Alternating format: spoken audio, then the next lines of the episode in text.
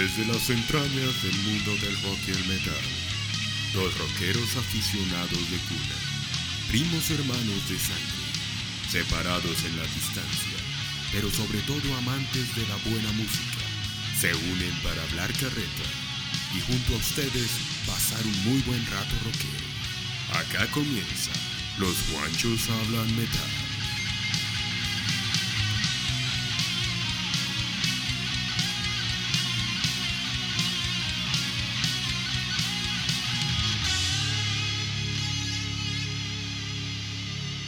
Bueno, bienvenidos a un capítulo más de esto que se llama Los guanchos hablan metal.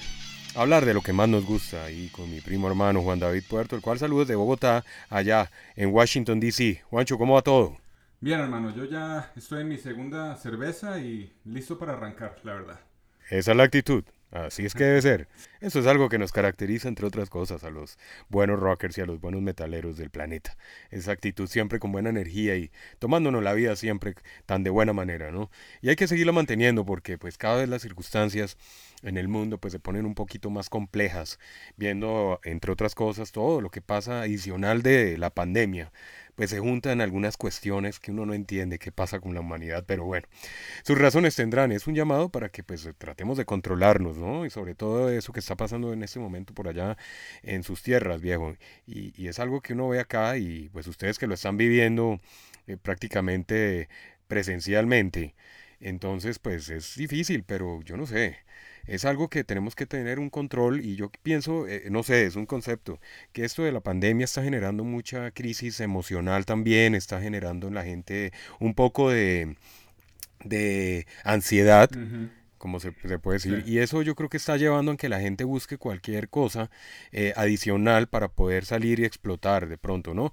Eh, yo sé que pasan cosas en la vida y la gente es humana, comete errores, pero, pero yo creo que tenemos que, y esto es un llamado también, pues para que todos mantengamos la calma en estos momentos, y es donde más tenemos que tener como esa tranquilidad y esa, ese autocontrol porque pues vendrán también cosas sumadas a esto que, pueden ser mayor, eh, un problema grande, y pues si no nos sabemos controlar, pues esto va a ser una vida muy terrible. Entonces pues un llamado ahí desde los guanchos hablo en metal a que todos estemos más bien en calma y que aprovechemos estos espacios más bien para desahogarnos hablando carreta. Exactamente. Eso es la mejor actitud.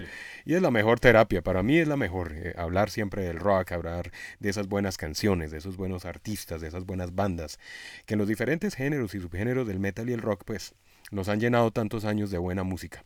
Y para eso, pues hoy tenemos un super capítulo que nos gustaría, entre otras cosas, que ustedes también hagan parte de él, haciéndonos llegar sus comentarios, sus eh, cinco canciones de las, las, favoritas de esta gran agrupación que ya en contados minutos pues vamos a decirles de quién se trata y pues que hagan parte de esta charla. La idea es que charlemos todos y hagamos un buen debate, un, buen foro, como dice Juan David, y la pasemos bien. Es un ratico donde nos salimos de tanta cosa externa, de tanta realidad, y pues nos metemos acá a hablar de cosas de verdad interesantes, porque pues hablar del rock siempre será algo muy interesante. Entonces, un saludo, ¿cómo van las cosas por allá? Bien, bien, aquí estamos, hermano. Eh, como le digo, estoy en la segunda cerveza.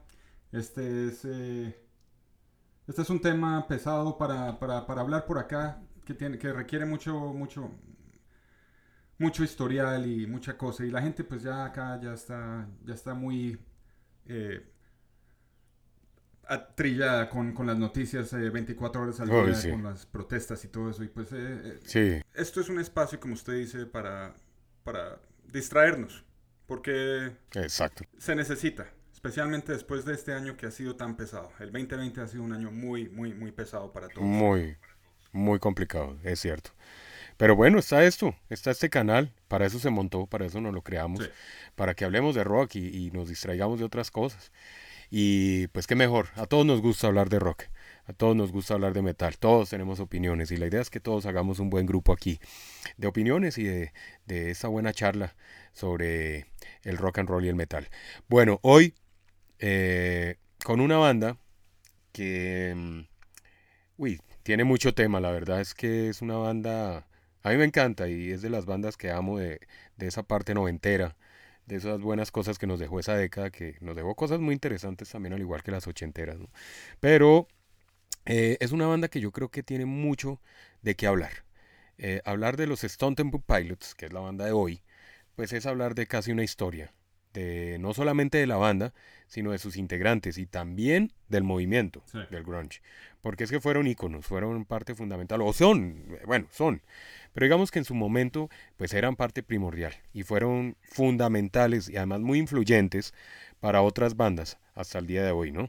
Entonces, pues hablar de Scott Wayland y hablar de Stone Temple Pilots, eh, inclusive eh, de los hermanos Dilio, pues es hablar de todas unas leyendas, ¿no?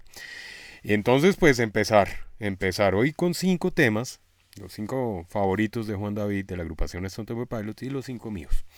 Y obviamente queremos que ustedes nos hagan llegar los cinco de ustedes para tenerlos ahí en nuestra base de datos y saber cuáles son sus opiniones acerca de esta buena banda. Antes que nada, Juan David, eh, doy un paréntesis y es que los, el grunge tuvo mucho, eh, mucho peleón, por decirlo así, y tuvo mucho detractor, tuvo mucha, mucha gente que, que lo tomó como el, el, fin de la buena música del hard rock y del hour y de todo esto que venía en los 80 y al principio les costó mucho. Hoy en día creo que muchos de esos que odiaban el, en los años 90 en sus inicios y a estas bandas como Stone Temple Pilots, hoy en día las valoran mucho y pienso que la gente ha cambiado la mentalidad, pero en su momento les tocó bastante duro. Contrario a lo que dice la gente que es que les tocó duro a los de a los del movimiento hard rock y land metal y todo eso que venían en decadencia ya a principios de los 90, pues a los noventeros tampoco les tocó fácil, empezaron eh, también un camino, estaban iniciando en una cuestión. Lo que pasa es que esa década yo no sé si usted está de acuerdo conmigo, esa década tuvo, estuvo marcada con, con una renovación individual también de los diferentes sellos disqueros y de los diferentes promotores de la música. O sea, ellos como que venían hartos, es lo que yo pienso, venían aburrísimos de hacer lo que ya estaban haciendo con las demás bandas y querían algo diferente y les cayó esto de perlas, ¿no? Obviamente Kurt Cobain, Nirvana, pues fueron la base de todo, pero eh, de esa gran revolución quedaron bandas muy buenas como esta, Stone Temple Pilots. Y hoy, pues Scott Weiland, recordando, gran cantante, gran vocalista, gran, gran músico, porque adicional a, la voz tenía otras cosas muy interesantes también, como un excelente frontman. Eso era algo que, que, tenía el señor Scott Weiland, y que seguramente hizo que los Stone Temple Pilots fueran lo que fueron. Y pues que fueran lo que son actualmente, porque pues si no hubiera sido por él, pues tal vez esta banda no hubiera sido tan relevante. Porque eh, si usted se pone a recordar, ya para empezar el tema, fueron muchísimas las bandas que salieron a la par de Stone Temple Pilots. Obviamente estuvo Per Jam, pero también habían otras como Candlebox, eh, Ugly Kid Joe, eh, Life, bueno, una cantidad de bandas de ese mismo movimiento que de pronto se quedaron por ahí un poquito escondidas y no fueron tan sobresalientes en la escena al día de hoy como lo han sido los Stone Temple Pilots, que también están ahí por ahí lanzando un buen disco del cual ahorita vamos a hablar. Entonces, sin más ni más, pues empezamos a hablar de lo que nos gusta, el rock and roll, el heavy metal y esta vez de los Stone Temple Pilots. Entonces, pues esto, usted sí. me imagino que tiene mucho para decir. Yo tengo mis, mis palabras aquí y la verdad es que quiero hacerles justicia con mi monólogo. Eh, esta, esta es una banda que ha sobrevivido bastante crítica negativa, tanto como los críticos escritores de revistas como Spin o la Rolling Stone, hasta los fanáticos eh, desde el principio del, del, movimiento grunge. Desafortunadamente el estilo de voz con el que debutó Scott Weiland en el álbum Core en el 92 ya había sido un estilo galardonado a Eddie Vedder en el álbum Ten, ¿cierto? Sí, sí. Entonces me pregunto yo, ¿fue copiado el estilo o fue su voz natural? Es, es difícil de decir porque Ten debutó en el 91 y Cordo debutó en el 92. Sí. Pero, como dice Robert DeLeo, él dijo en una entrevista, de pronto era el hecho que Scott Weiland no se conocía a sí mismo como cantante en esa época y que siempre estaba buscando eh, o pasó por muchas facetas como cantante. De pronto porque no estaba contento consigo mismo en ese momento. Pero a la hora de la verdad, Scott Weiland tiene una voz que es adaptable a varios estilos. Si usted mira el catálogo de, de Stone Temple Pilots en toda su historia, todos los álbumes tienen cantando a Weiland diferente. El hombre es un camaleón vocal, ¿sí me entiende? Sí, sí, sí, totalmente de acuerdo. Y eso es lo que más me ha llamado la atención de él como cantante y, y frontman. Sí. Cualquier cosa que los hermanos de Leo compusieran o, o escribieran como canciones, en cualquier estilo, así fuera un estilo céltico como la canción de Pretty Penny o, una canción eh, de grunge como, como todas, ¿no? Wyland se le medía y se adaptaba y completamente encajaba en esas canciones. Eh, como digo, los críticos le han dado mucho palo a esta banda y no entiendo por qué. Se han burlado de los de Leo, que son aspirantes fracasados a querer ser como Jimmy Page y John Paul Jones, que a mí se me hace una No. travestía, pues, o una injusticia. Pero pues esta banda, que mucha gente la ha llamado poco original, es una de las bandas más originales y variadas en la historia del rock para mí. Nadie, nadie suena como Stone Temple Pilots. Absolutamente nadie.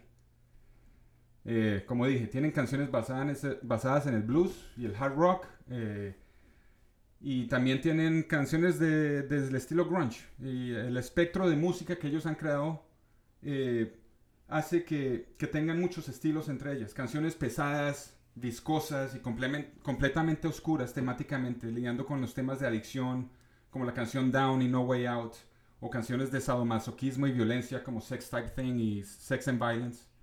Pero Sí. al mismo tiempo tienen canciones de amor escritas y compuestas con unos versos tan poéticos que de verdad le tocan a uno. Me a mí me, me llegan al alma.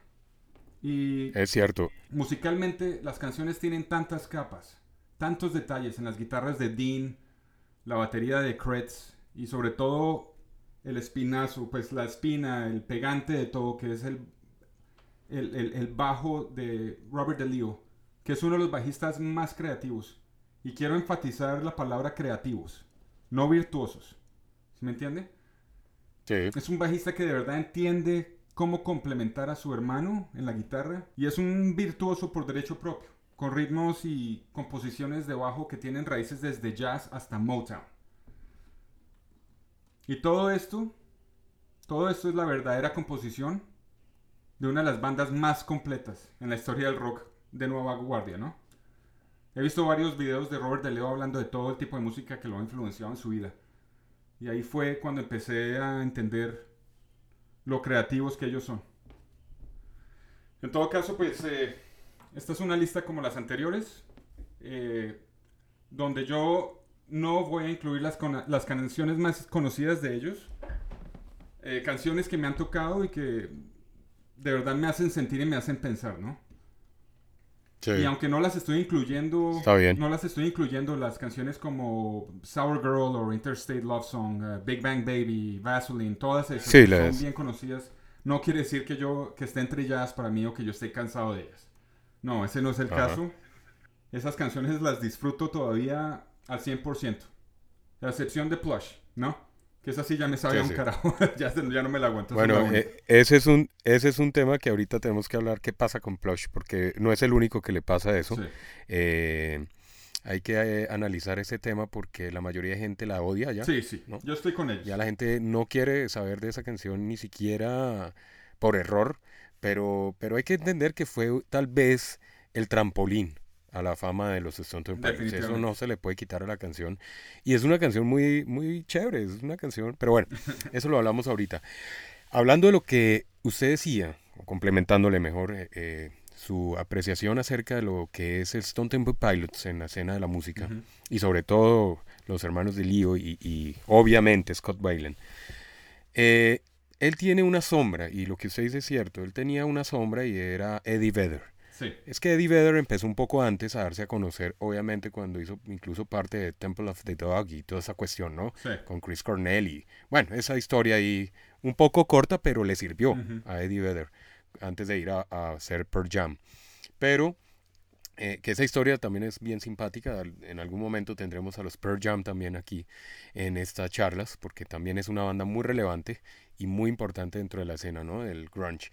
Pero ese es otro cuento. Eddie Vedder es otra cuestión aparte. Pero lo que sí es que al señor Scott Weiland sí le tocó esa sombra. Sí le tocó, sin duda le tocó la sombra de Eddie Vedder. Sí. Y entre otras cosas, era una cuestión que era una rivalidad, o no sé, yo lo, yo me acuerdo que en esa época era, era algo así como esa, esas dos bandas que lideraban los charts y las vainas en, en cuestiones de, de grunge, ¿no? Aparte de Nirvana, obviamente pero se daban durísimo y, y, era un álbum y si Pearl Jam tenía uno, entonces Stone Pilots tenía que ser, sacar uno doblemente mejor y eso ayudó a que fueran muy buenos álbums. No sé, a mi concepto, eh, lo que le pasó a Pearl Jam es que sacaron unos discos muy grunge, ¿no? En sus inicios, los dos primeros álbums, inclusive el tercero, Vitalogy, también fue muy, muy buen estilo.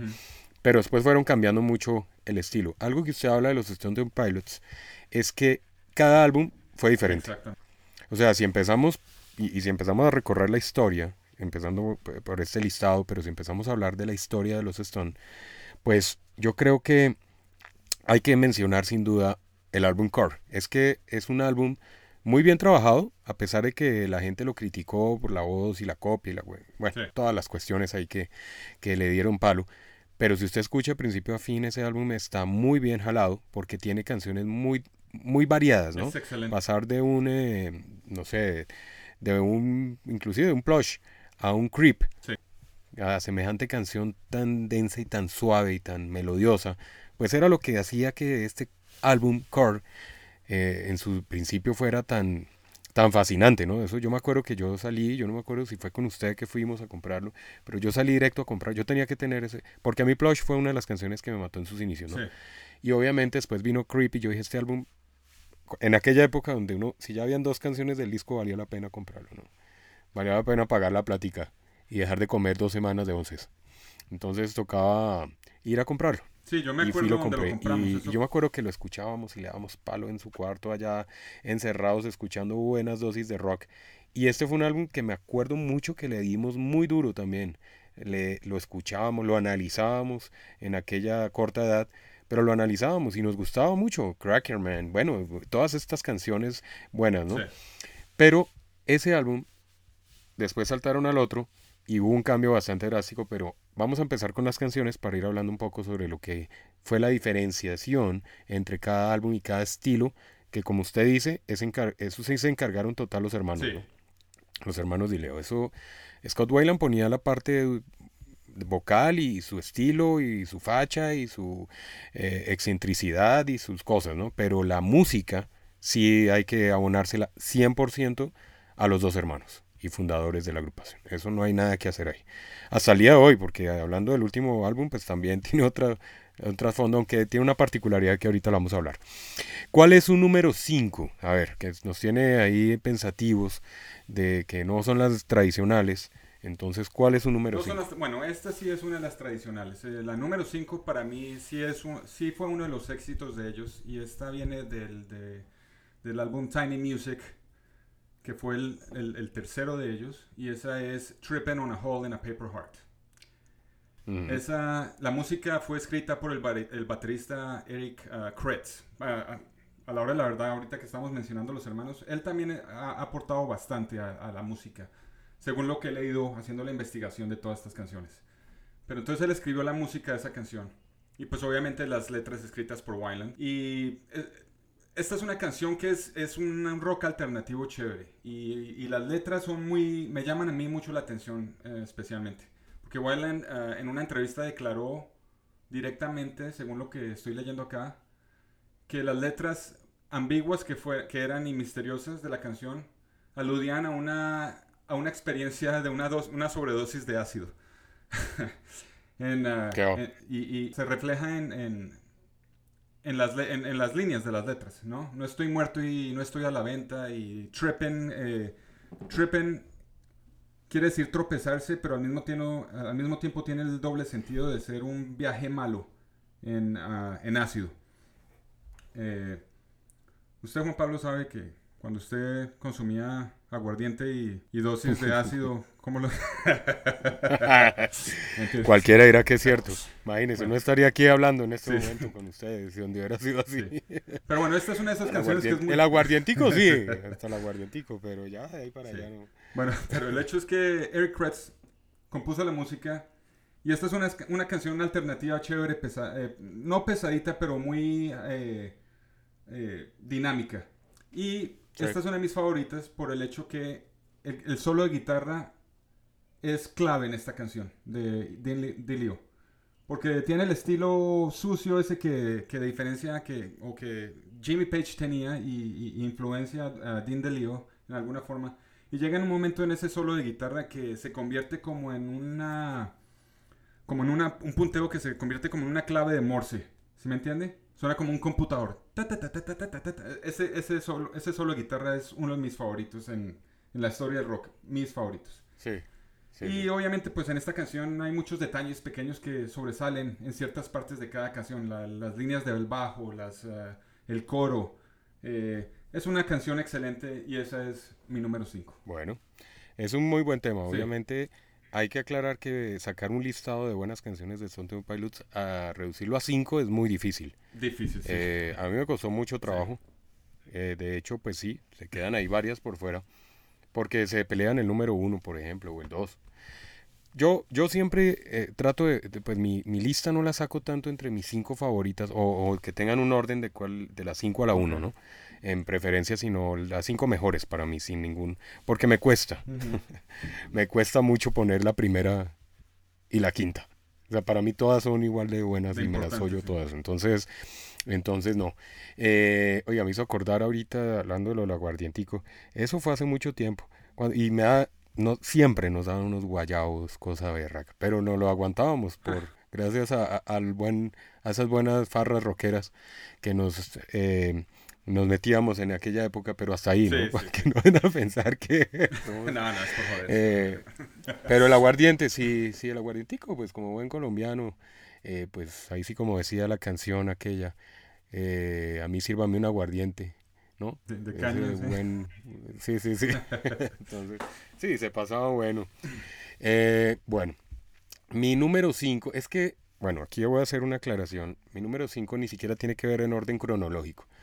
Y vuelvo y digo que no es que sean mi, mi tenga que ver la 5 con la 1, ni mucho menos. Yo rescato mucho em, el, el, álbum Purple.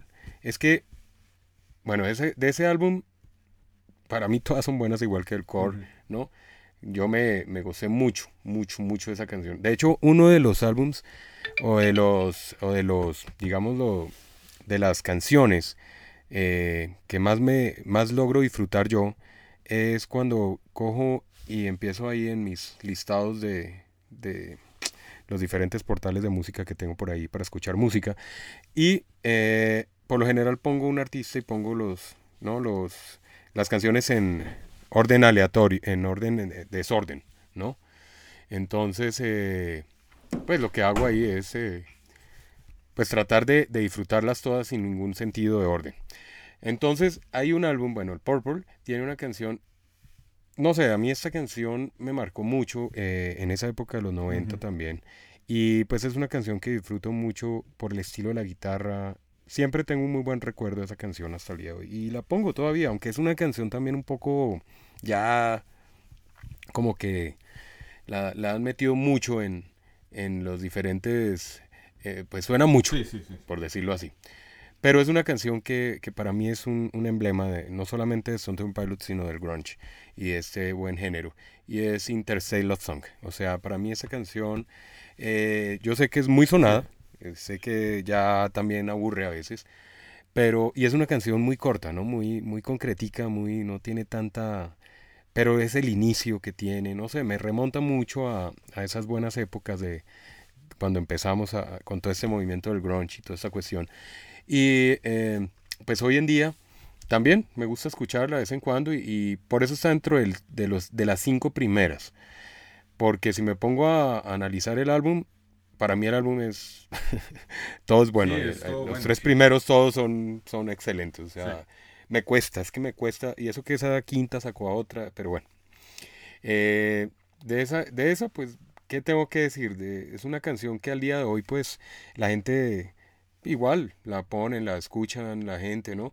Y pues para la época que fue em, en 1994 cuando lo lanzaron, pues era un estilo de canciones que no se veían o no se escuchaban habitualmente, ¿no? O sea, no era una canción con esos estilos de guitarra que era muy normal. La voz de Scott Weiland era muy, muy chévere, tenía ahí pues por ahí metido sus sonidos como medio country. Sí, sí. Bueno, tenía unas, unos elementos bacanos, o sea, me, me, parece que estaba muy bien armadita. Eh, eh, y pues obviamente eh, fue sin duda parte de los listados de VH1 Ujú. en aquella década. Quedó en el puesto 58 dentro de las 100 mejores. Entonces imagínese, pues fue una canción que todavía quedó inmortalizada y que hizo que los Stone Temple Pilots, que venían del core, de sus éxitos de Plush y de Creep y de todo eso, con esa canción totalmente despegaran eh, en una forma desmedida. Esta canción hizo que aún más se, se identificaran como una de las mejores bandas del momento. Sí. Y entre otras cosas, esa canción le batalló mucho a las canciones que estaban sacando los Pearl Jam en ese momento también. Entonces ayudó a que la, que la guerra continuara y lo hicieron muy bien los señores Thunder Pilots con Interstellar Song. Sí, y es que esa, esa es la cosa, porque digamos, si usted se pone a comparar, y, y esto es verdad, y esto no, bueno, hay gente que, bueno, si usted se pone a comparar, ¿quién ha tenido más éxitos en la historia de, de las dos bandas? Stone Temple Pilots ha tenido éxitos, pero por lo menos unos 15 éxitos, hermano. Sí, Sí. cierto. Eh, Pearl Jam solo tuvo el álbum de Ten y después como que no volvieron a sonar así en, en ningún en, en ninguna estación de radio. El Vitology nunca sonó. El Bueno, el Versus tuvo, el Versus tuvo su, su, pero cuál Daughter su- y Daughter, eh, viene Animal. también la de Animal, Sí. que es una... pero eso fue todo. Sí, tuvo sus, sus, sus sencillos. Sí, estoy de acuerdo con usted. El último, la última fue eh, con Vitalogy, Sí. pero digamos que no fue un, un álbum tan relevante. Y, es, y en- entre otras cosas estaba batallando contra este, ¿no? Ujú. Entonces, eh, digamos que en este le dieron por la cabeza. Pero sí, lo que usted dice es cierto. Y ellos duraron, tuvo, yo no sé, Pearl Jam tuvo una época que se quedó ahí como, no sé, en un limbo musical que ni para adelante ni para atrás. Bueno, después sacaron eh, los otros álbums casi a, a- a vísperas del 2000, eh, inicios del 2000, la nuevo, el nuevo milenio. Y ahí como que lograron despegar, pero volvieron y tuvieron ese limbo. Es que a Pearl Jam como que le ha pasado eso, ¿no se dado cuenta? Como que ellos despegan y vuelven y bajan y como que se quedan por ahí como, y vuelven y despegan. ¿Sabe qué es lo que pasa con Pearl Jam? Para, a mi criterio, que es que a Eddie Vedder lo aman. Sí. O sea, ese man puede no hacer nada, igual va a seguir siendo Eddie Vedder. Eso es lo que pasa. Lo, lo que no pasaba con Scott Weiland. Estoy hablando eh, críticamente, o sea, en cuanto a los críticos, ¿no? A Eddie Vedder lo tienen siempre rankeado como uno de los mejores vocalistas, y si eh, lo hizo Eddie Vedder, entonces es, es una obra de arte. Bueno, mejor dicho, a Eddie Vedder lo tienen exaltado, lo tienen en un pedestal, pues, imbajable. Pero para mí, estoy, esto es obviamente, esto es una charla, esto es criterio personal y para eso estamos, para que todos expresemos. Pero para mí, inclusive, yo sé que la voz de Eddie Vedder es una de las mejores, sin duda, eso no lo pongo. Pero para mí Scott Weiland tenía lo que usted dijo, una voz totalmente camaleónica. Sí. Y eso era lo que hacía que, que, que se prestara inclusive para cantar en otras bandas. Es, que, es que eso es lo que hizo a Scott Weiland. Y Scott Weiland también ayudó a que Stone Temple Pilots fuera Stone Stone Temple Sí. Pilots, ¿no? Mientras que Eddie Vedder no. Eddie Vedder es, a mi concepto, vuelvo y digo, es muy plano. Es muy plano en su, en su estilo, es muy plano. Eh, ahora, otra cuestión que no mencionamos casi nunca, y es que yo soy de los que digo que la facha o la actitud también hay que valorar. Claro. ¿sí? Claro.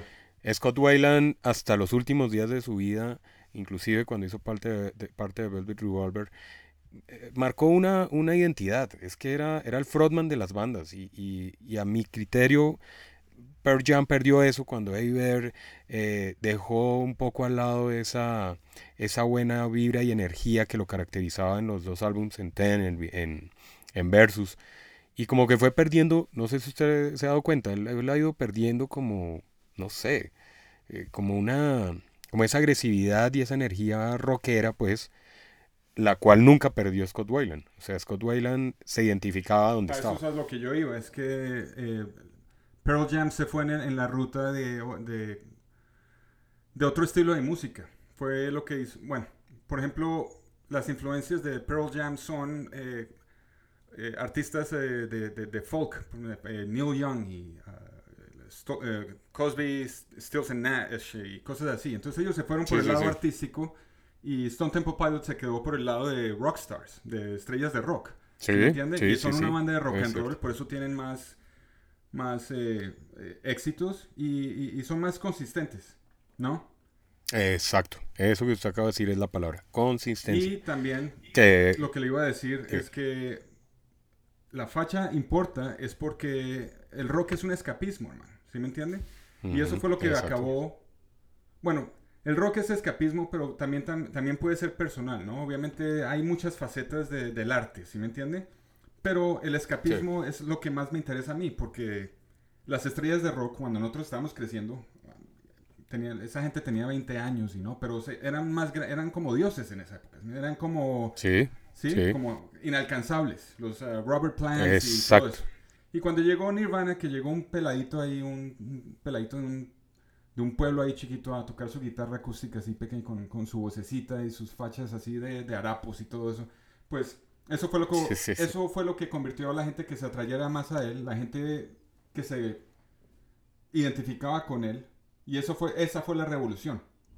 Que había un momento Sí, con la simpleza, con la simpleza y la sencillez, sí, y, por, y porque estaba, la gente estaba pasando por una época económica que no era la mejor. ¿Sí me entiende? Entonces eh, las estrellas de rock ahí mostrando sus Ferraris y las viejas y, y se, se, convirtió eso en un circo. ¿Sí me entiende? Eh, sí. Y, bueno, Stone Temple Pilots son artistas. Ellos no son... Me estoy contradiciendo un poco porque ellos se fueron por el camino del rock y Scott Weiland es un, una estrella de rock. Pero al mismo tiempo tienen las sensibilidades de artistas. ¿Sí me entiende? Sí. O sea, no están vendiendo un producto. A ellos les gusta hacer la música y se nota por los detalles que le meten ahí, y las capas y, los arreglos que les meten a todas las canciones.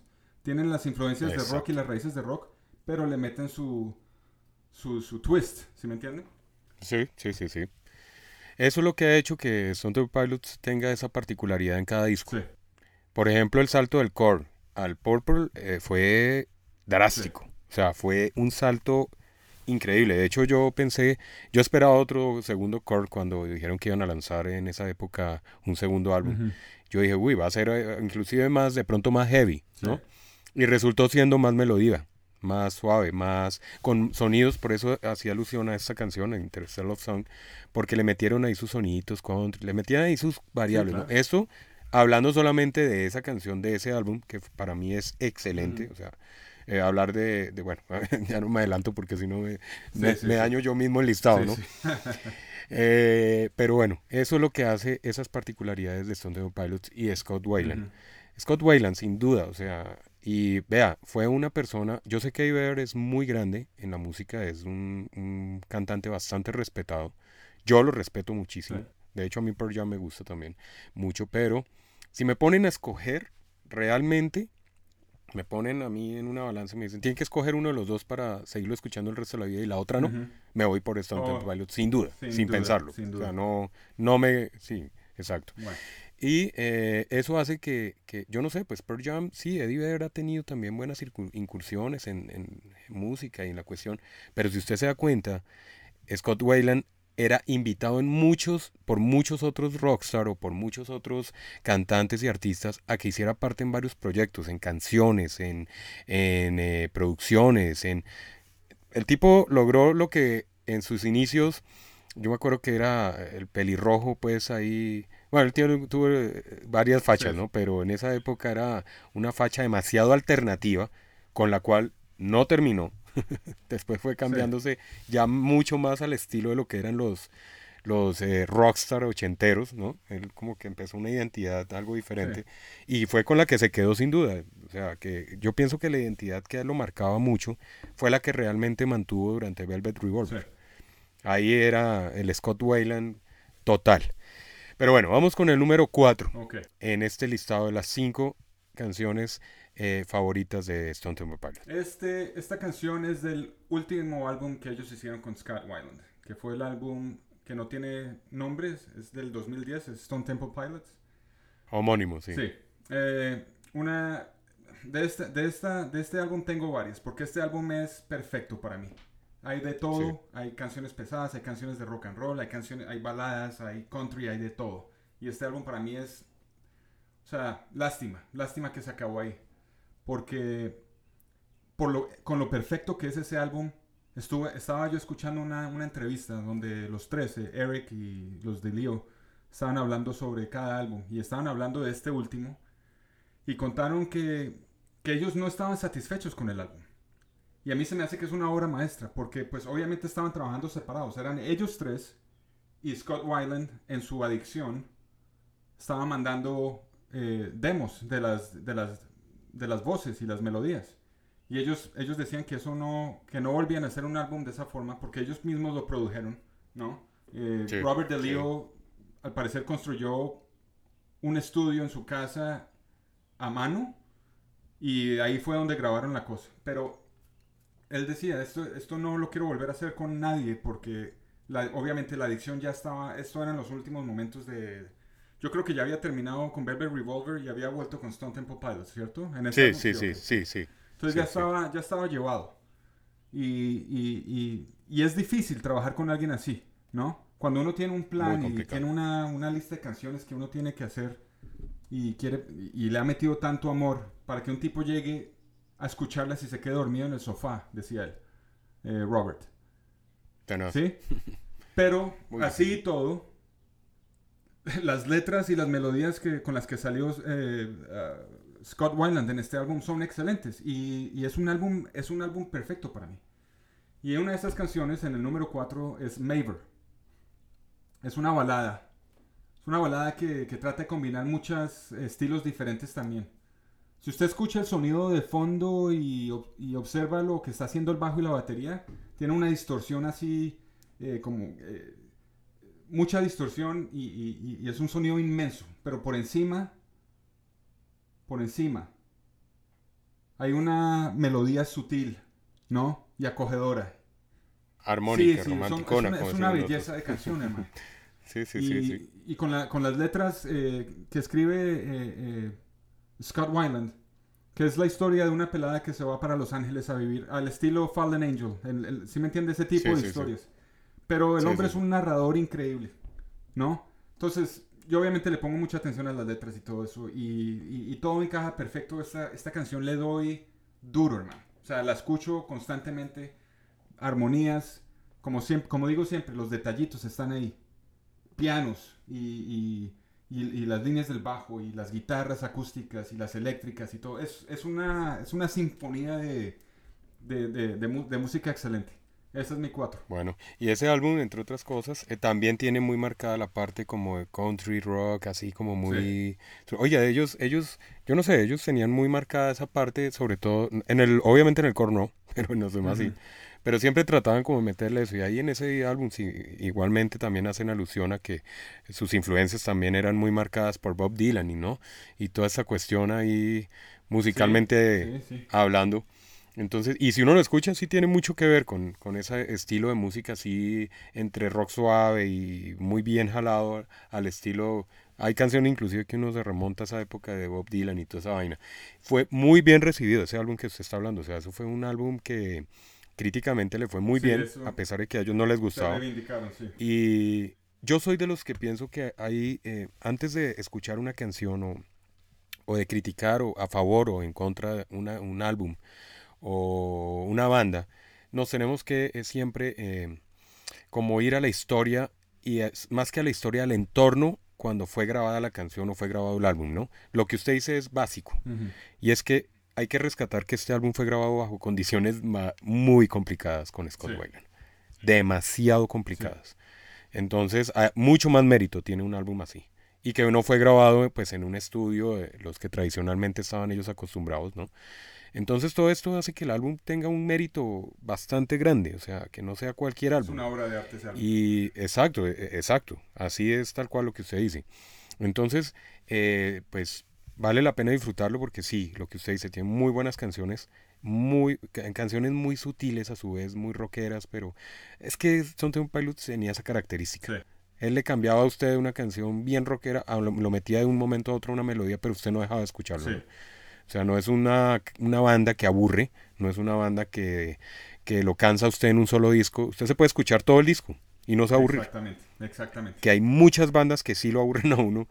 Escucha usted tres y como que ya dice, uy, bueno, voy a cambiarme de artista. yo puedo escuchar Stone exacto, yo puedo escuchar Stone Pilots horas Y no me aburre Igual, igualmente. súper bien. Igualmente. Bueno, hoy para, para mi 4 es la cuestión, Sí, ¿no? cuatro. Bueno, yo, me- yo sigo en el Purple todavía. Y es que este álbum, bueno, es difícil, pero eh, hay una canción, obviamente, eh, eh, no fue, digamos, fue sencillo, pero no fue dentro de las grandes canciones que hicieron que este álbum llegara al top donde llegó, que fue de los primeros lugares. Y es Big, Big Empty. Muy buena, sí. Esa canción es una cancioncita de esas que estamos hablando. Sí. Esas canciones que como que, ah, qué rico. Sí, sí, sí. Yo me, a veces me la pongo ahí con mis audífonos y digo, oiga. Y es donde yo digo, estos tipos definitivamente eran unos cracks para crear canciones. Sí. Porque es que, o sea, si uno, uno más o menos eh, indaga en la música y trata de sacar música, ¿no? Y cuestiones. Y uno se pone a mirar la elaboración de estas canciones, uno dice, ¿cómo? ¿Qué tenían en la cabeza Exactamente, sí, exactamente. para sacar esas melodías que sacaban? Sí, O sea, no le queda a uno difícil entender cómo era que se creaban esas canciones, porque no era la canción. El core tuvo una particularidad y es que el core, las guitarras y toda la cuestión de elaboración musical eran muy eh, estilo heavy, ¿no? Entonces, distorsión y arpegios muy tradicionales un poco, pero este álbum tiene esa particularidad que le metían unos elementos raros. Sea, no sé, las canciones tenían como unos cambios y unos matices por ahí que uno dice, pero ¿cómo se le ocurrió a ese tipo meter la guitarra de esa forma? sí, sí, sí. Y ahí el bajo con ese arreglito ahí. Entonces esa canción de verdad es una canción que tiene todas esas particularidades. De hecho todo el álbum tiene mucha particularidad, pero esa, eh, en mi opinión, es mi cuarta por, ese senci- por esa sen- eh, sencilla razón. Sí. Por esos matices musicales que tiene tan, tan bien elaborados, ¿no? Una canción que tiene jazz, el bajo es muy chévere. Yo lo he tratado de tocar. Es- Yo le decía a usted cuando compré el bajo por primera vez hace unos años ya, que Sí. me metí ahí a tocar Sí. como para pasar el tiempo, pasar el tiempo. Sí, sí, sí. y yo sí. siempre le decía a usted, yo trato de tocar las notas de este tipo, pero son tan confusas y son tantas, porque el tipo nunca se repite.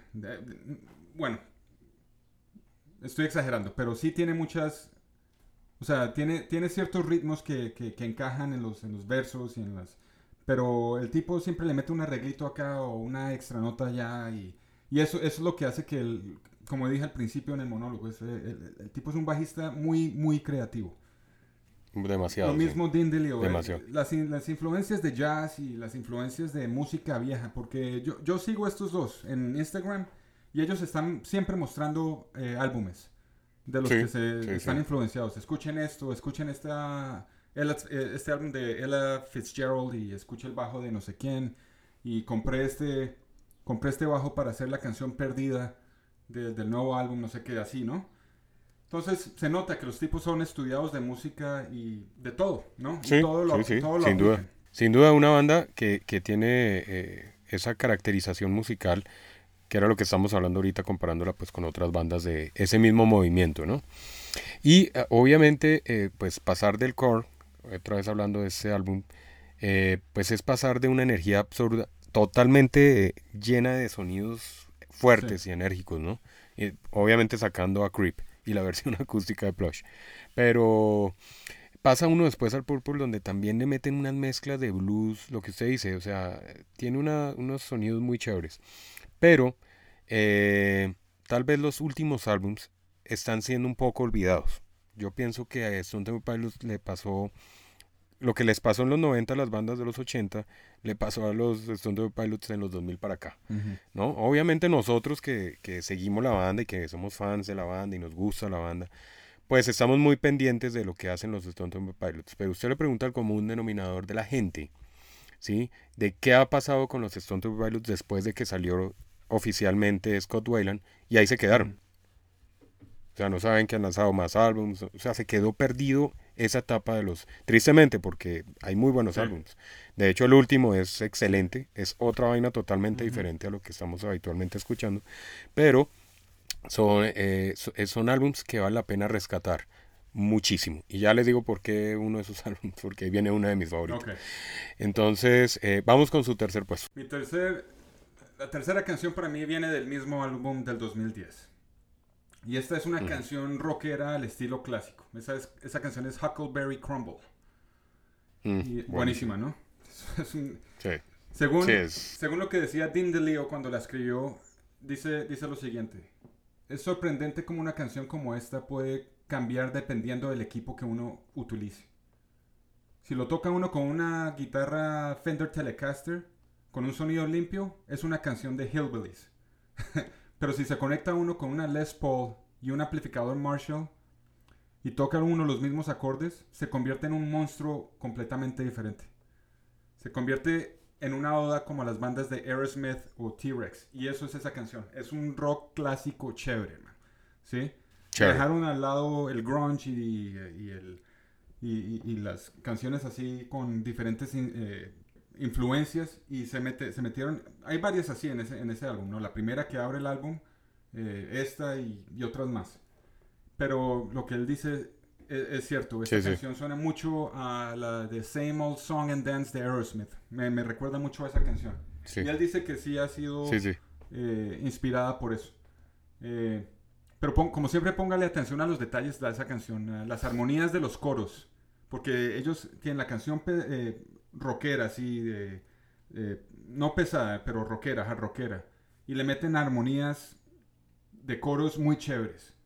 Y y, el, los efectos de la guitarra suenan como a... Es, me recuerdan mucho a, a, esos instrumentos que suenan como un resorte, creo que les llaman arpas eh, judías. ¿Sí, sí conoces sí, Sí, sí, ese sonido de la guitarra en los solos suena así y se me hace una del carajo. Esa es una canción que vale la pena escuchar y es para subirle el volumen total. Esa es mi número 3, una de las mejores canciones que ellos tienen de rock, de rock así pesado. Bueno, ahí está. Hay, hay, una particularidad ahí después del más o menos, que estamos hablando del 2010 para acá, ¿no? Que fue cuando tuvieron todo el problema con Scott Wayland y volvió, se fue y bueno, lastimosamente él ya dejó la banda totalmente en el 2013 y pues falleció lastimosamente en el 2015. Eh, este fue un, momento muy difícil y crucial para los Stone Temple Pilots. O sea, eso fue algo que yo creo que marcó sobre todo a los hermanos de Leo, ¿no? Eh, los marcó musicalmente, los marcó, pues ellos tampoco esperaban a que, yo sé que él se fue, y tiene, eh, aquí es que esto, esto es una cosa particular, póngale cuidado. Scott Wayland dejó la banda en el 2013, ¿no? Eh, para los hermanos de Leo fue bastante fuerte. No, lo echaron, Sí, sí, pero fue bastante fuerte porque sabían que ya, si seguían, tenían que sí o sí buscar otro vocalista. Y pues obviamente ellos sabían que, era difícil, o sea, era difícil encontrar un, vocal que, le diera la altura, no solamente en la voz, porque es que ahí tenemos que también analizar que la voz de una banda es vital para la, el estilo de la música de la banda, ¿no? O sea, eh, usted puede poner, eh, no sé, yo no me imagino a Aerosmith sin Steven Tyler, no sé, con un con un eh, Eddie Vedder cantando en lugar de Steven Tyler, sí. me hago entender? Algo así, o sea, es un ejemplo algo fuerte, pero, pero sí, es, es la verdad, la identidad musical a veces la da la voz, ¿no?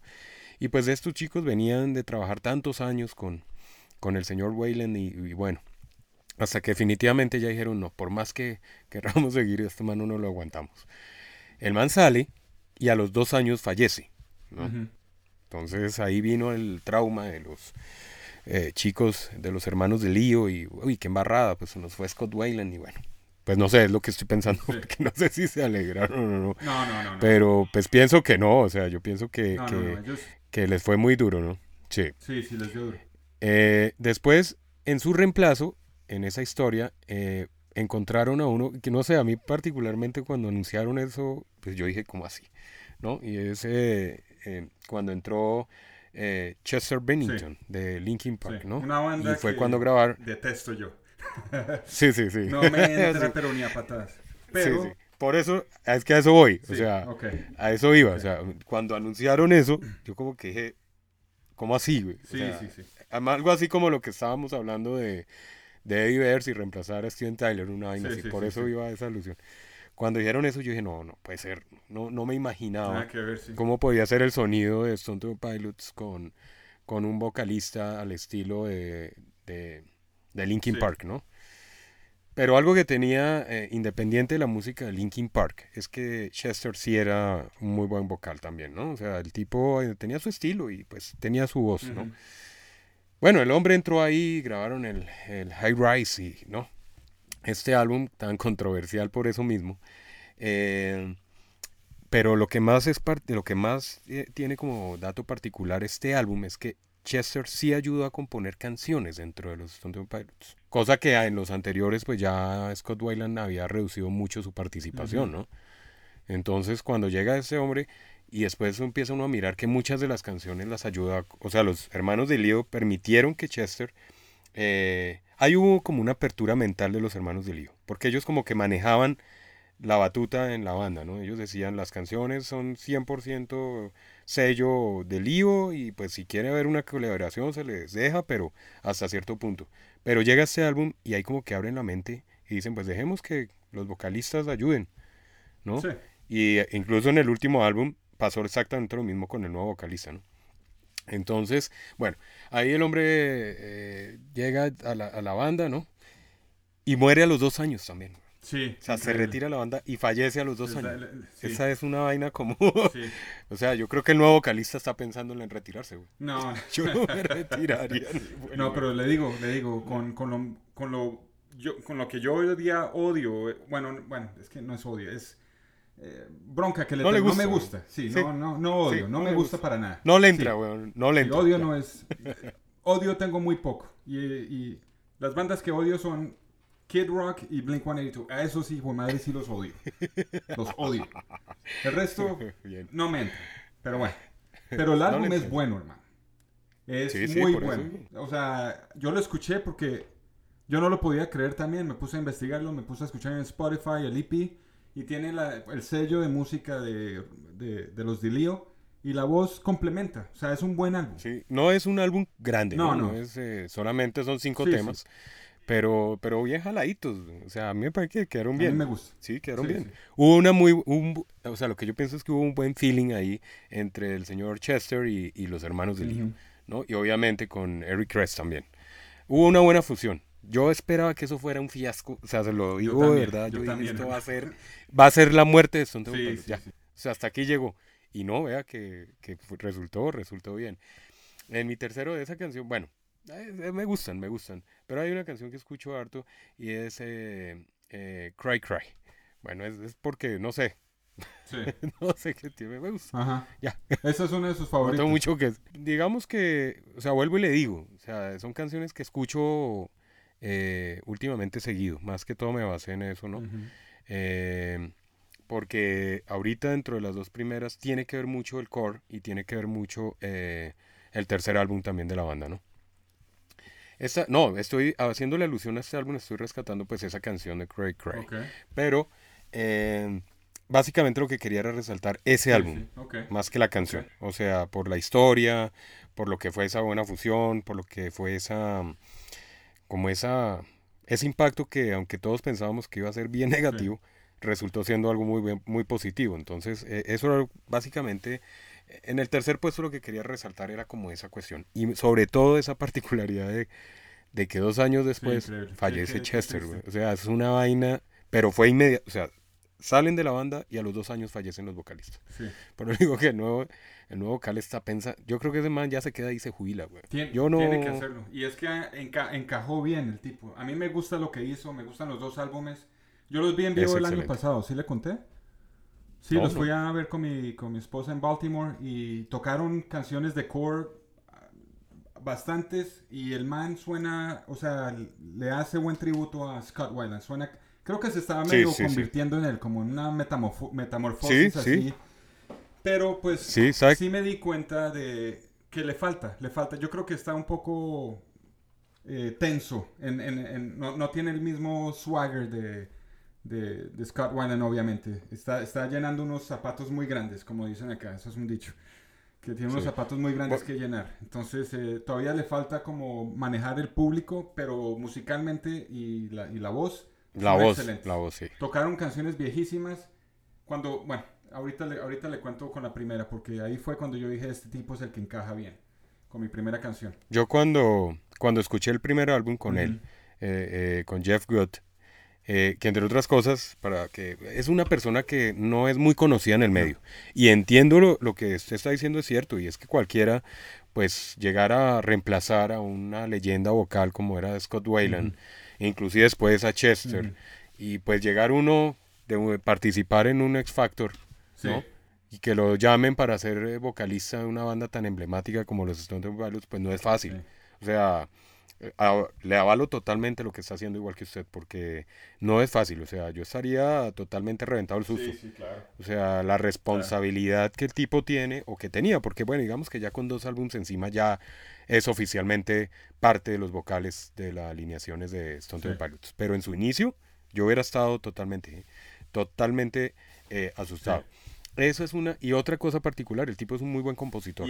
Tanto que los hermanos de Lío le han dejado componer canciones en, en el Centro Pilots. Sí, eso, eso, eso era mi miedo al principio. El tipo tendrá la misma, el, mismo carisma para escribir letras como las escribía Scott Weiland. Y lo tiene. No, o sea. Sí lo tiene. Yo no, bueno, la verdad, le soy sincero. Yo no he mirado los créditos de las canciones, la verdad. Debería, debería haber hecho la, la tarea en eso. Pero, pero yo, yo, yo pensaba que, que los hermanos de Leo estaban escribiendo completamente todo y le dieron a cantar. No, no, no, no. Por eso le decía yo que en el anterior álbum, cuando llegó Chester, ahí como que abrieron la mente. Porque el anterior álbum sí todavía estaba basado en las eh, composiciones eh, de los hermanos de Leo en un porcentaje bastante alto. Eh, pero llega Chester y ahí como que abren la mente y dice, bueno, pues venga a ver qué propuestas tiene, venga, nos sentamos y entre todos componemos. Lo, bueno, pero es que era Chester, ¿no? Pero es que que llegue aquel chico de X Factor, es que, bueno, que saliera de una banda conocida, ¿no? Que venga con una trayectoria y una hoja de vida. Pero es que la hoja de vida empezó en un X Factor prácticamente. Y que venga, lo llamamos a ver que le hagan la audición y digan, sí, tiene el estilo, venga a ver para la banda y se quede y le digan, venga a ver qué, qué tal compone usted. y de hecho, en el, en el último álbum, en Perdida, eh, ahí el tipo tiene mucho que ver. O sea, em, tiene mucha influencia el tipo ahí, eh, la parte compositiva también. Entonces, y si analizamos ese álbum, pues a pesar de que es un álbum diferente, ese álbum ha tenido mucha crítica eh, favorable, pero también ha tenido mucha gente como que quedó ahí como que no sabía qué pensar. Porque estábamos esperando, obviamente, yo sí, a mí me encantó, yo amé el álbum, ¿no? Eh, pero la gente viene acostumbrada, y es lo que yo siempre les digo cuando charlamos en los diferentes capítulos, y es que hay que abrirnos un poco la banda eh, mentalmente con las bandas y con las canciones y con los discos. Porque es que si uno viene y se encierra en que Stone Temple Pilots era un core, o era un Purple, o era, ¿no? Era el, eh, pues el, sonido blues agresivo.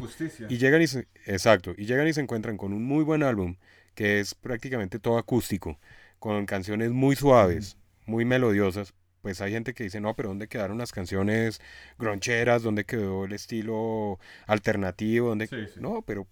Y, y ¿sabe qué es lo más triste? Que hay gente que ni siquiera lo escucha. Escuchan dos canciones y dicen, ah, no, si el álbum va a ser así, ni para qué, eso fue una basura. Eso... Pero hay que abrirnos un poco a la, a la banda y hay que analizar la música. Ese es un álbum que para mí es un álbum fascinante. O sea, muy bien jalado. O sea, la sacaron del estadio ahí los manes de, de Stone Temple Pilots. O sea, algo diferente, vuelvo a digo, pero es muy, bien hecho. Muy bueno. Y se ve la influencia, pues algunas entrevistas que han hecho los hermanos de Lío, es que sí tiene mucha influencia de su nuevo vocalista. O sea, de Jeff Butt. Sí. tiene mucha influencia. O sea, al man lo dejaron entrar ahí, bueno, venga a ver su propuesta y le pararon bolas y dijeron, venga, pues hagamos esto. Y hagámoslo, hagámoslo como usted dice, a ver, pero yo entiendo que los hermanos de Lío pues llevan una trayectoria musical muy berraca. Si los hermanos no les hubiera parecido, créame que no lo hubieran dejado. ¿Sí me entiendes? Y pegó, pegó, es un álbum... Bien, y el tipo encajó bien y me dio, me dio... Esta es una de las pocas veces que me da que me da felicidad que una banda haya podido encontrar y poder seguir adelante. ¿Sí me entiendes? Porque esta gente son tan creativos, son tan...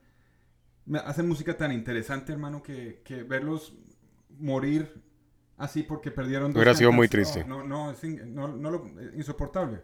esa gente tiene mucha, mucha música para, para, compartir en un futuro. Y me gusta que este man haya encajado también. O sea, o sea fanático de ellos, Jordan. Sí, sí, sí. Siguen, siguen intactos, como decimos nosotros. Siguen. Y entre otras cosas, se ven intactos también, ¿no? Sí, sí. O sea, a pesar de que ya han pasado veintitantos años, casi treinta.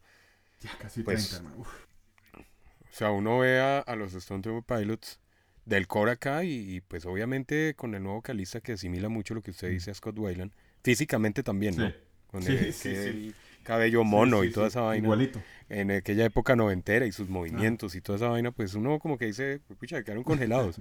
Además que ver a los hermanos de Lío, esos tipos duermen en una nevera, yo creo, güey. Sí. Porque se ven igualitos a como estaban en hace, hace 25 o 30 Sí, años. sí, güey. sí. Entonces, pues sí, tenemos ojalá banda para rato. sí, sí. Yo Ojalá ese sí. y- Fielmente. Sí, sí, sí. Pero bueno. Bueno, número dos, bueno. número dos viene otra vez. Me quedé, usted se quedó en el Purple y yo me quedé en el del 2010 porque es que es, una, es que es un álbum muy bueno. Esta canción, yo se la mostré hace muy poco, se, se la mandé, le dije, ¿usted ha escuchado esta? Porque, hermano, es una canción de, es una canción de amor también, pero es, es bien popera. Y es interesante el- la historia que, te- que- que contaron ellos cuando la escribieron. Esta es una canción co- compuesta completamente por eh, Robert DeLeo.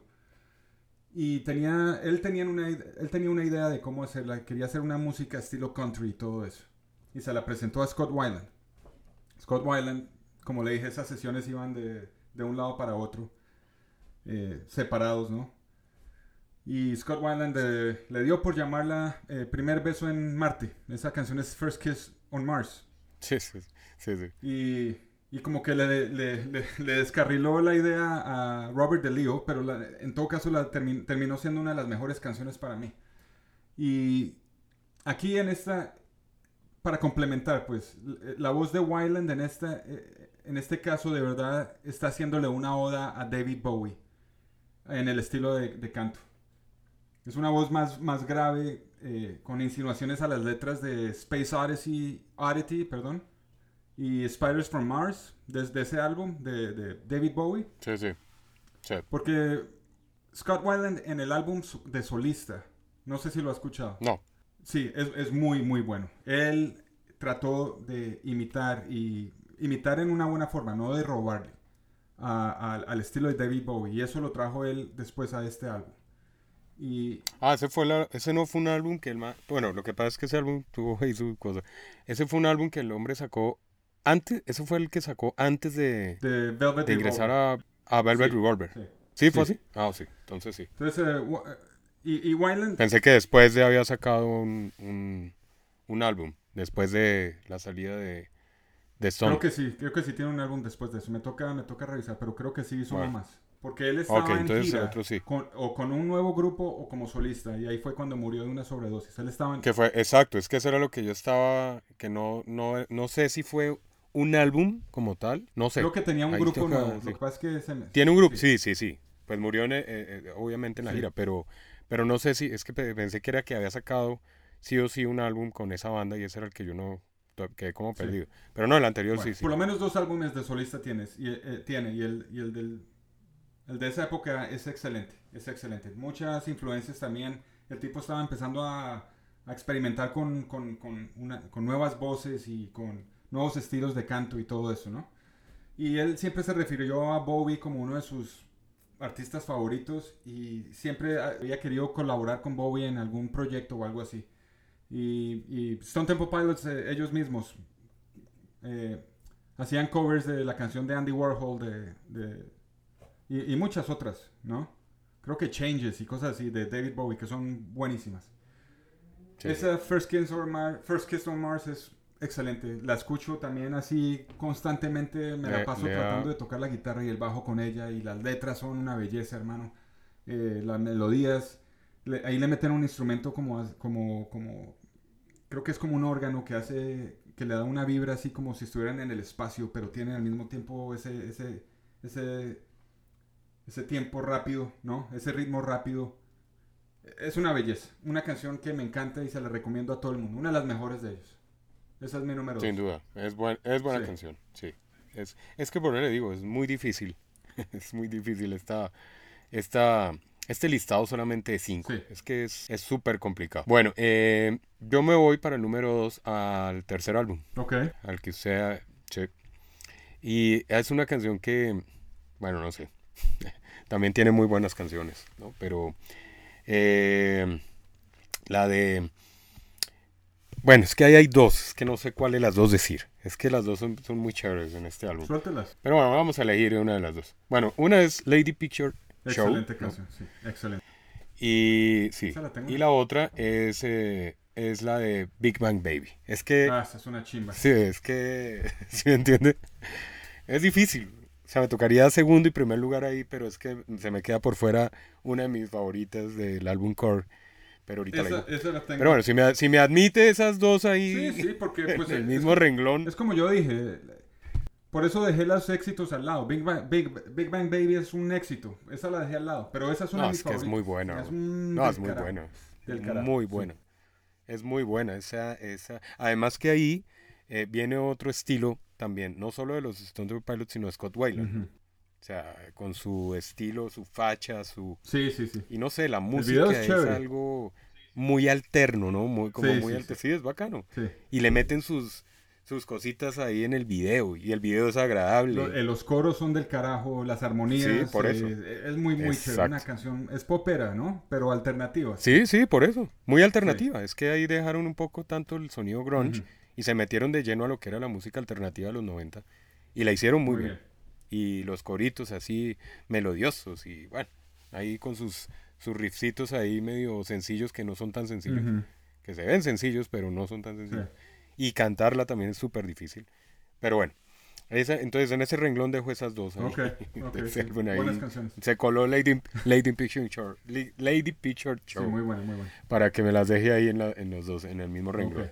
Su número uno. La número uno, esta sí es una de esas canciones que.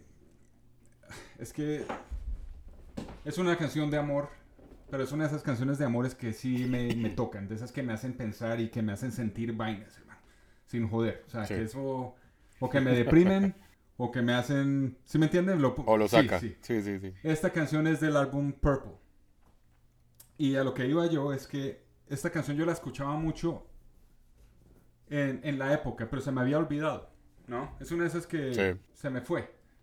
Pero cuando, es, cuando vi al Jeff Good tocarla en vivo por primera vez, en ese show que hicieron allá en Hollywood cuando lo presentaron, eh, cuando salió por primera vez él a tocar con ellos en vivo, él- tocaron esta canción, hermano, y como que me revivió un sentimiento así, ¿no? Y desde entonces no he parado de escucharla. Y le pongo atención a la letra. Es una, es una canción intensa, de esas de amor intenso. Este man se la, eh, Scott Weiland se la dedicó a la primera esposa, creo. Y, la, y le dedicó muchas canciones, muchas canciones a ellas, entre esas eh, Sour Girl. Y es, eh, es una de esas canciones románticas donde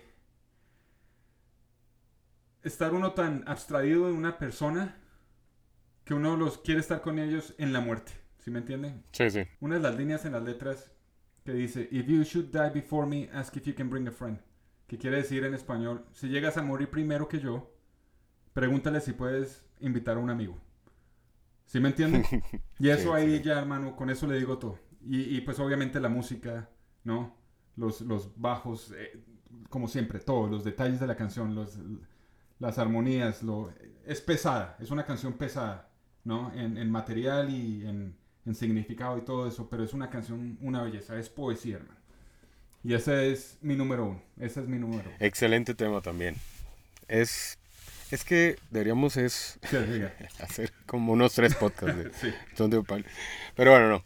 El número uno y una canción que a mí me llena de energía cada vez que la escucho, además que la entrada del álbum, del primer álbum, del Sí. core, es una canción. Es como entra la voz, como entran las guitarras, es muy, es energía, pura. esa es la canción. Y es eh, Dead on the Blow, Sí, sí, sí. ¿no? Una canción sasa. Qué temazo, o sea, es, yo me la hago, es de las canciones de hecho que escucho seguido en mis diferentes listas, ¿no? Porque la tengo en varias Sí, listas. sí. Tengo una de rock clásico, entonces ahí la tengo metida. Tengo la de grunge, ahí la tengo metida. Y en todas está, güey. Ujú. O sea, la tengo ahí metida en todas las listas porque me Sí, encanta. es una buena canción. Y cada vez que la escucho me, me suena, ¿no?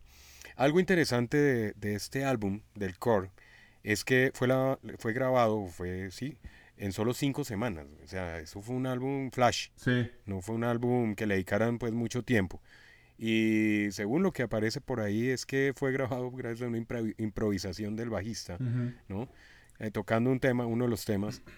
Y dijeron, pues venga, pues hagámosle ahí, llamemos a Scott Weiland, nos encerramos y hacemos algo ahí eh, bien curioso. Y de curioso fue que salió un excelente álbum, que entre otras cosas está catalogado dentro de los mejores álbums de la historia del rockman. O sea, el core de Stone Pilots está en listas eh, Billboard y toda esta cuestión. Pero lo más curioso es que eh, está también eh, eh, como, o sea, siempre hay un, como un lanzamiento, ¿no?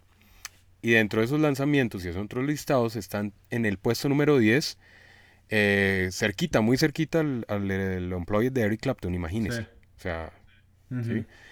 Eh, según la revista Guitar World, Ok.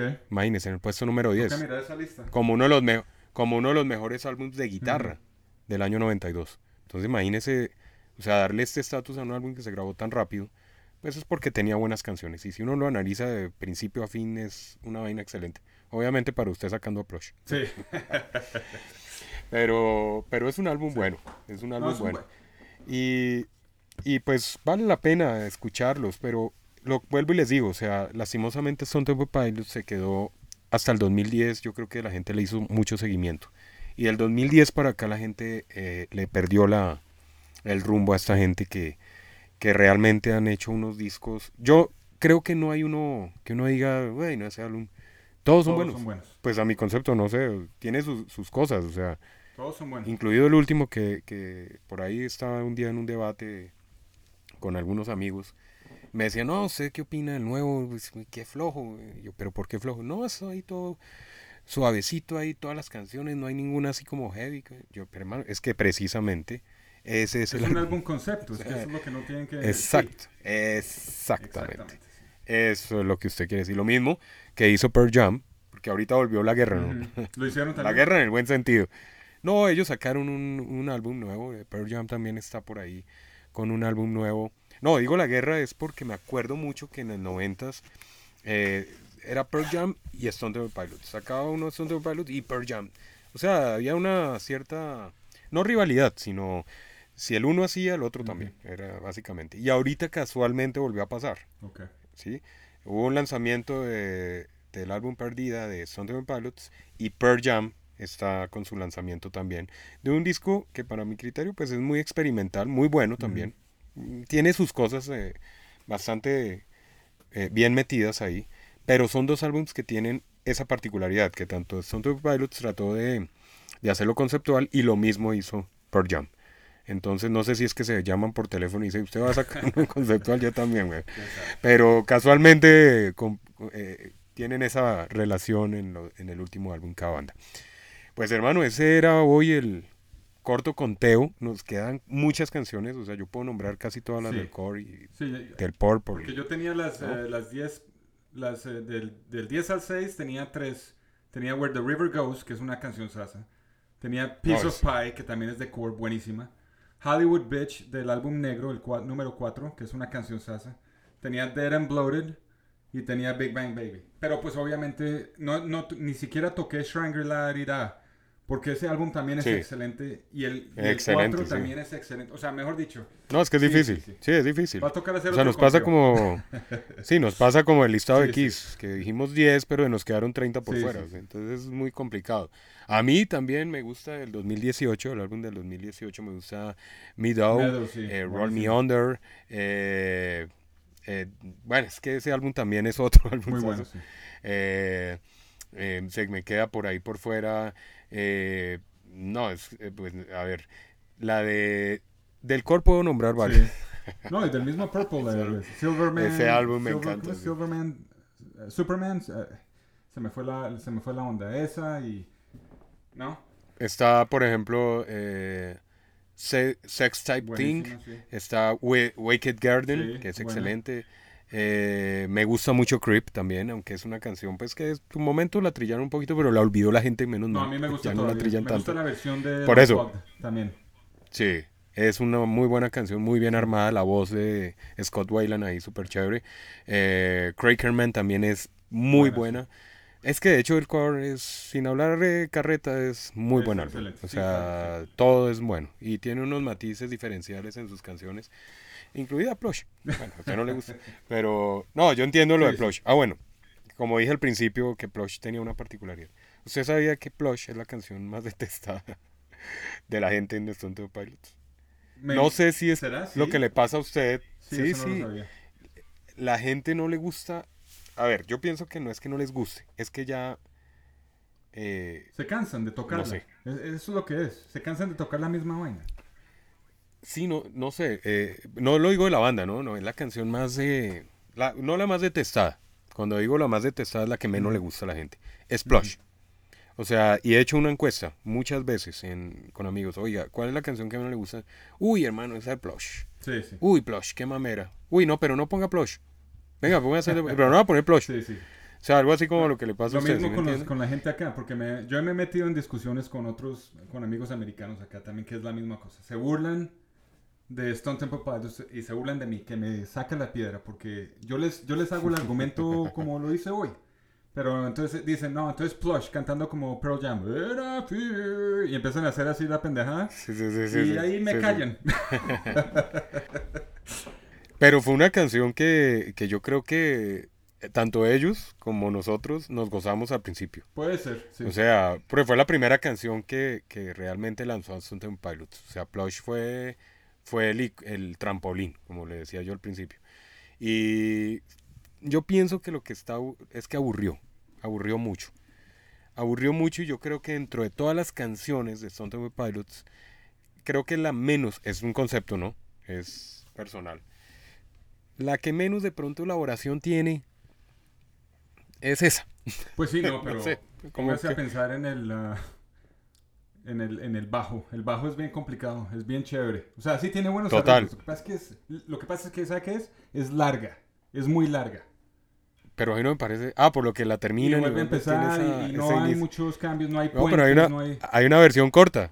Hay una versión corta. Bueno, esa no la he escuchado. la larga. pues sin el último pedacito. Sí. Pero, pero no, yo lo he visto y, e inclusive bandas de, que hacen versiones de, de acá en Colombia de, de grunge y de hard rock y bueno, de covers. eh, les decía muchas veces, eh, bueno, y pues, Stone Temple Pilots, y estaba yo escuchando una vez una banda muy buena eh, que tenían montado un muy buen repertorio noventero. Esa, cuando venga por acá, por Colombia, cuando se pueda, obviamente, Dios lo permita. eh, vamos y lo llevo para que lo escuche. Es una banda que está enfocada solo en noventas, en grunge, es muy buena. Y tienen tres canciones muy bien jaladas de los Stone Temple Pilots, entre esas eh, Interstate Love Ujú. Song. Y tienen eh, Death and the Bloater Ujú. también, montada de excelente montaje. Y yo les decía, oiga, y Plush, casi me pegan. o sea, eso fue como si lo hubiera insultado. Como si lo hubiera dicho mediocres o no sé. como- O sea, me miraron como, viejo, somos una banda de élite que tocamos cosas bien hechas, no, no pendejadas. Sí, o una- eso me quisieron decir. O sea, me sentí tan mal y además que quedó en un silencio el tema cuando venía yo Esto, felicitándolos. esto no es una fiesta de Eso es una quinceañera, anécdota. papá. Sí, sí. Eso es una anécdota personal que me pasó. Yo felicitándolos, además que llevaba como media hora con mi cerveza ahí felicitándolos y, y eh, que qué que era este tema y cómo le sonó bien este y tal. Y al final la, la Les digo, oiga, ¿sabe cuál deberían meter? Algo así. Sí. Plush. Y eso fue como si les hubiera... Pateado el perro, pues. Bueno, no sé, pero mal, mal, o sea, lo recibieron muy mal.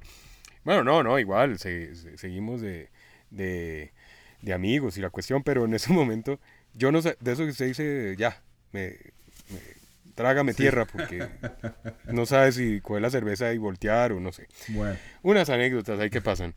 Ese era el capítulo de hoy de los Juanchos Hablan Metal.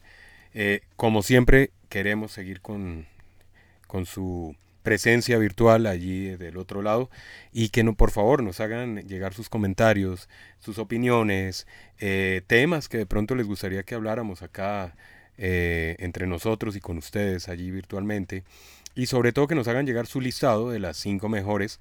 Si tienen más, pues no importa. Ahí se los dejamos hasta 10. las 10 mejores, que sabemos que es difícil. Eh, De las 10 mejores canciones de Stone Temple Pilots para ustedes. Y listo. Que se sigan cuidando todos, Juan. Cuídese Sí, mucho. Yo aquí también cuidándome, cuidando los míos. Y pues que todos nos cuidemos para que esto de verdad pueda pasar rápido y, y podamos salir de esta bien librados todos y poder seguir y continuar este camino. Así que es un abrazo rockerísimo para todos. Un abrazo a usted, hermano, en la distancia.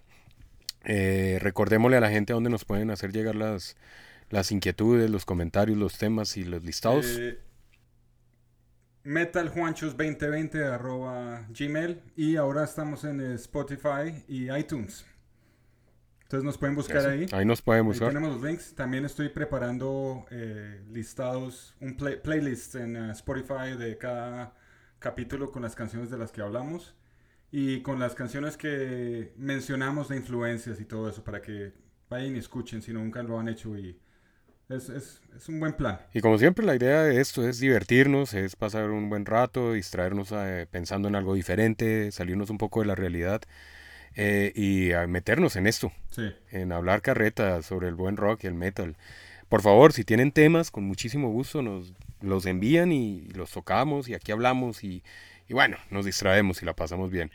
Y todos relajados. y tranquilos, tranquilos que sí vamos a hablar de metal. Porque estamos hablando mucho hard rock y estos deben pensar que Sí, no, sí, hemos sí. hablado, no hemos tocado el metal. Vamos a hablar metal, Sí, es cierto, ¿ok? también. Metal bien. De todo lo que es el buen rock and roll y sus diferentes vertientes y géneros, subgéneros y demás. Ok. Es que hay tanto para hablar que en una hora es muy difícil y en una semana es más aún. Pero así nos dedicáramos todos los días es mucho lo- el material en el, en el rock y el metal para poder compartir con ustedes. Un abrazo rockerísimo para todos. Nos despedimos por este momento. Cuídense mucho y ojalá podamos seguir contando con su presencia de allí del otro lado. Así que se cuidan mucho. Esto fue Los Juanchos Hablan Metal. Una vez más para ustedes y para nosotros. Cuídense Chao. mucho. Chao Juan.